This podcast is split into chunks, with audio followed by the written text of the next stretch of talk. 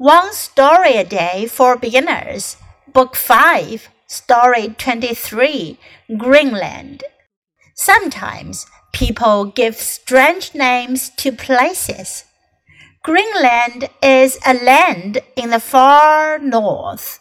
It is frozen nearly all the time. It is white with snow and there is a lot of ice. When the Vikings got there, they saw white snow and ice everywhere. What did they call this place? They named it Greenland.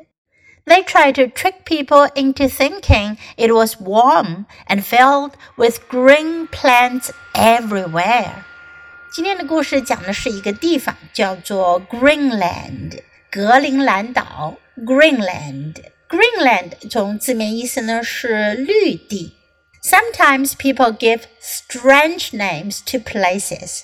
有时候人们会给地方起奇怪的名字，strange，奇怪的。Greenland is a land in the far north。格陵兰是在远远的北方的一片土地。It is frozen nearly all the time。 它一年到头都几乎是冰天雪地，frozen 冰冻的。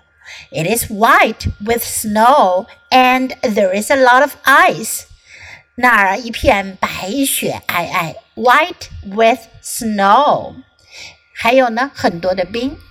When the Vikings got there，当维京人到达的时候，they saw white snow and ice everywhere。 他们到处都看到白雪和冰。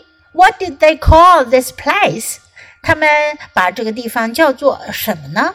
They named it Greenland。他们命名为绿地 Greenland。They tried to trick people into thinking it was warm and filled with green plants everywhere. 他们想要愚弄一下人们，让人们以为这儿很暖和，而且到处都是绿色的植物。Now listen to the story once again. Greenland. Sometimes people give strange names to places. Greenland is a land in the far north. It is frozen nearly all the time. It is white with snow and there is a lot of ice. When the Vikings got there, they saw white snow and ice everywhere. What did they call this place? They named it Greenland. They tried to trick people into thinking it was warm and filled with green plants everywhere.